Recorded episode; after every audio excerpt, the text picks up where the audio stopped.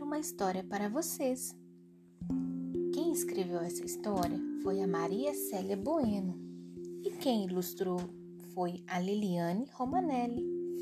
E a editora que a imprimiu foi a editora Bacana. Vamos lá? Quem cura o caracol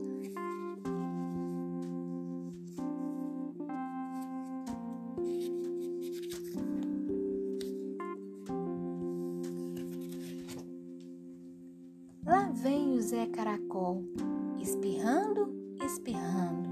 Atim, atim, atim. Pigrilo diz: De novo gripado, Zé Caracol. E ali a libélula: Outra vez gripado, Zé Caracol. E a mimiminhoca: Ainda gripado, Zé Caracol. Zé Caracol nem pode responder. Ele está sempre gripado. Ah, tchim! Bigrilo diz: Venha, vou levar você ao doutor Borboleto. Ele é tão sabido. O doutor Borboleto examina o Zé Caracol. Olha lá, olha cá. Xiii! Descobri! Tem um buraquinho no telhado de sua casa. Quando chove, fica úmido dentro, por isso você fica gripado. Zé Caracol fica triste, triste. Ele não sabe o que fazer. Doutor Borboleto diz: Não fique triste, vou pôr um curativo aqui. Depois vou procurar ajuda. Zé João de Barro, você remenda o telhado do Zé Caracol? Acho que não devo.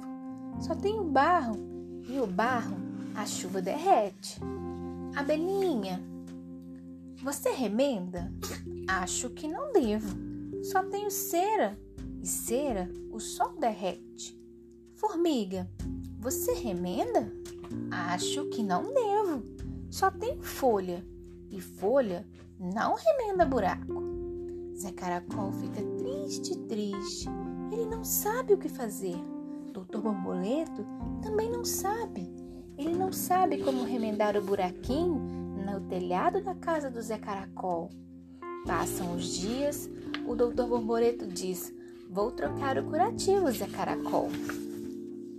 O doutor Borboleto tira o curativo e. Xiii! Que surpresa! O buraquinho no telhado fechou. Fechou sozinho. Zé Caracol vai ficar curado.